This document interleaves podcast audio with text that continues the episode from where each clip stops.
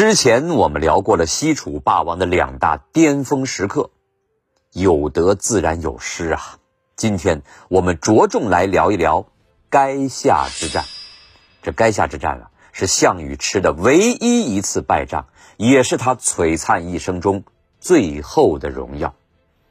在这场战役当中，项羽遇到过两个老人，一位想要害他，而另一位却想要。救他，具体是怎么回事呢？咱们慢慢往下说啊。自从彭城一战之后，刘邦痛定思痛啊，张良献出计策，要想打败项羽，必须得到以下三个人的支持，即彭越、韩信和英布。这刘邦当时就纳闷了：彭越跟韩信那是自己人呐，这都好说，可英布是谁呀？那可是项羽手下的头号猛将，那是名副其实的西楚嫡系呀！这人也能支持我？但是啊，你有过墙梯，我有张良计。刘邦没想到，张良还真把英布这块脑后反骨给撬动了。这番手段，把刘邦都给看懵了，还能这么做啊？而在英布反楚归汉之际，韩信也是一顿骚操作啊，灭魏、破代、定赵、攻齐。他不但将黄河中下游地区全部平定，还把项羽北上援齐的战将龙驹给杀了。同时死去的还有龙驹手里的二十万楚国生力军呢。至此，韩信完成了对楚军的侧面战略包围。楚汉双方的局势发生了根本性的变化，汉军转为战略反攻，楚军转为战略防守。刘邦应张良之言，封韩信为齐王，彭越为梁王，英布为淮南王。此时，韩信拥兵三十万，英布十万，彭越呢几万人。刘邦本部呢？二十多万，这加起来呢就有七十万人了，而项羽此时呢，只剩下十万兵马了。这个时候，项羽也不是什么都没做，他派人呢劝韩信反汉联楚，三分天下，但是被韩信给拒绝了。这个时候啊，韩信知道项羽的心乱了。要不然，堂堂的西楚霸王是不可能做出派遣使者这种有悖于他性格的行为的。就在这个时候，突然发生了一件事儿。彭越这个土匪头子啊，正儿八经的打仗不太行，但是做自己的老本行那是溜溜的。他打秋风，打着打着，一不小心把楚国的粮道给切断了。这可好。韩信趁机领兵南下，准备呢跟彭越策应一下，但没想到，这项羽他还是那个项羽呀，他对着韩信就是一顿胖揍，直接把韩信的前军打的那叫个落花流水。这个时候，大家伙才明白，这西楚军虽然随时有可能崩溃，但也随时有可能恶龙反扑。这个阶段的项羽，没人愿意上前应战呐，就连韩信也适时的往后退了一退。刘邦看清了形势，正好呢，他也顾及项羽手中啊自己的父亲跟妻子，于是呢，主动提出了议和，条件是，哎，你项羽啊放人。尽管这议和下来，项羽呢是松了一口气，但此时。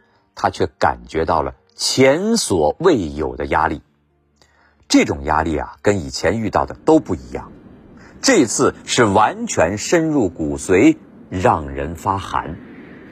因为在这次议和之后，项羽和刘邦化鸿沟为界，平分天下，鸿沟以西归汉，鸿沟以东归楚，两国交好，永不交战。这就是如今中国象棋棋盘上楚河汉界的由来。签订了盟约之后，项羽发现自己这次真的累了，他第一个撤兵东归。可是项羽完全没有想到，刘邦这个流氓真的把流氓本性那是发挥到了极致啊！流氓最擅长的是什么？那就是耍无赖。哎，这盟约对他而言，简直就是一张废纸啊！没有了父亲和妻子这层把柄，刘邦直接采取了张良和陈平的建议，那就是撕毁盟约，进攻项羽，目的只有一个：趁你病要你命。到这年的九月啊，刘邦联合彭越、韩信，对回撤的楚军。进行合围，但是没想到韩信跟彭越这次竟然没有如期而至。刘邦暗骂了一句：“这些人太不靠谱了啊！”但是他决定不等了，准备主动出击。他原本以为这是一场痛打落水狗的追击战，可没想到遇到了项羽灵性般的反戈一击呀！所以这刘邦一下子没缓过气儿，又被项羽狠狠揍了一顿，最终呢，只能躲进固陵城里，打死也不出去了。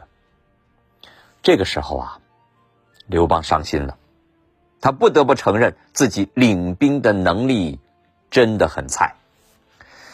于是呢，未来的汉高祖本着用人不疑、疑人不用的方针，破天荒的豪爽了一把，将手里所有的兵力。全部授予给了韩信，这就造就了兵仙韩信无比魅力的闪光点。韩信点兵，多多益善呐。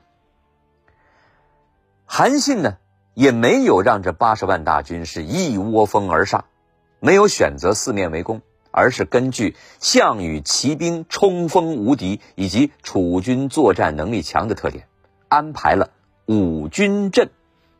这个阵势啊，就是他自己亲率三十万大军正面进攻，然后再分左右中后侧五个阵部。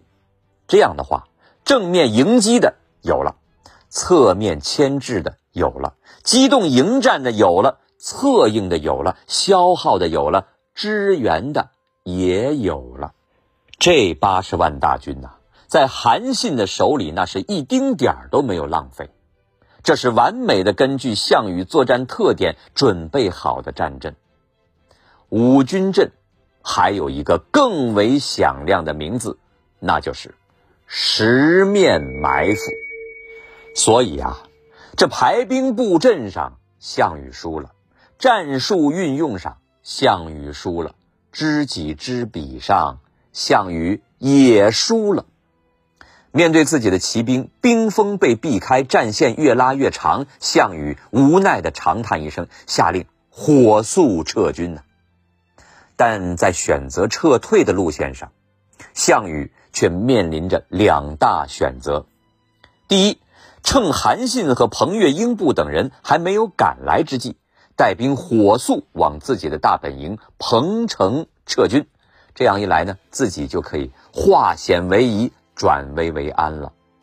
那么第二种选择呢？是先到垓下，然后再绕道灵璧回彭城。这样呢，要走好多的弯路，也要耽搁很长时间。当时的形势已经是火烧眉毛，容不得再多耽搁了。按理说，项羽肯定会选择第一条路线，直接火速向彭城撤军呢。可是项羽。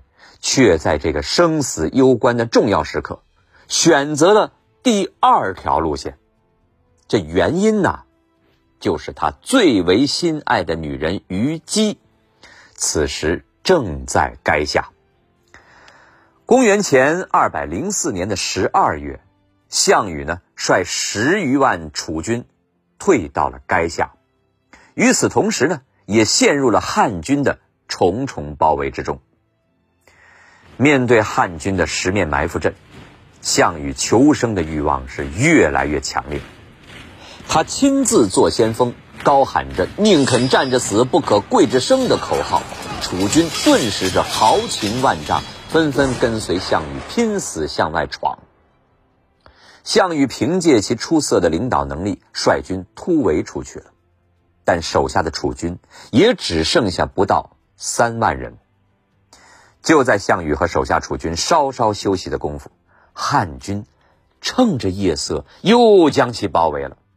随后，这四面八方传来了悲凉的歌声，楚军彻底陷入了四面楚歌的境地。在这些家乡歌声的作用下，楚军的心开始动摇，已无心再做抵抗，于是纷纷开始逃离。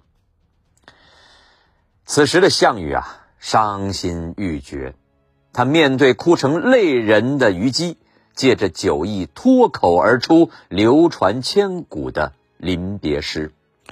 尽管大家对这首诗已经很熟悉了，不过在这种氛围之下，我觉得我还是给大家说一下：力拔山兮气盖世，时不利兮骓不逝，骓不逝兮可奈何？虞兮虞兮奈若何？当然，这绝不是项羽呢朗诵出来的。这样的临别诗都是唱出来的。那么虞姬听完之后呢，又唱和道：“啊，汉军已略地，四面楚歌声。大王意气尽，贱妾何聊生？”虞姬唱完，就在项羽面前自杀了，上演了一场感天动地的爱情故事。后世称其为。霸王别姬。午夜，悲切良久的项羽整装待发，率领八百骑兵，趁着夜色突围而去。刘邦派出的五千骑兵在后面是拼命追赶，没想到在这个节骨眼上，项羽竟然迷了路，在一片荒草地，向左还是向右，一时。难以抉择。就在这个时候啊，一位正在田间劳作的老人左右了项羽的命运。项羽狂奔之下，就忽略了待人的礼仪，张口就问：“哎，我说那个老头，往哪儿走才是正道啊？”那老人抬起头，眯了项羽一眼，对他的身份也已经猜到了几分。他听闻过项羽的残暴，再加上刚才说话的语气，农夫淡淡的点了一个方向，说了一个字：“左。”项羽不疑有他，按照老人所指的方向前行，没多远，前面就出现了一片沼泽地呀。此时的项羽才知道自己被骗了。一股前所未有的绝望感涌上了他的心头。到底为什么？为什么一直有人要骗我？这是为什么？但他实在也来不及多想了。四面八方又围满了汉军的铁骑，一阵厮杀。当他成功的突围到乌江边时，身边只剩下二十八骑了。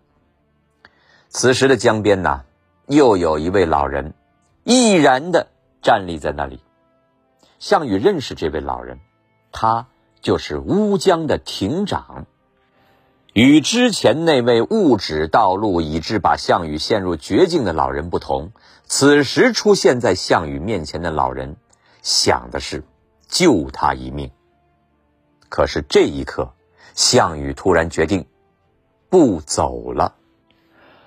唉，我无颜见江东父老啊！项羽发出一声叹息，最终在乌江自刎而死。一代英雄最终落幕。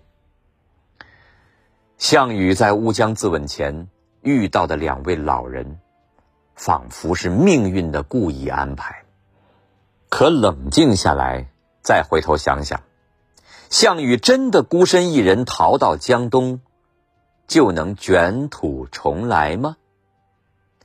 答案不可知。但是楚汉相争随着项羽的身死最终结束，大汉王朝至此正式开始。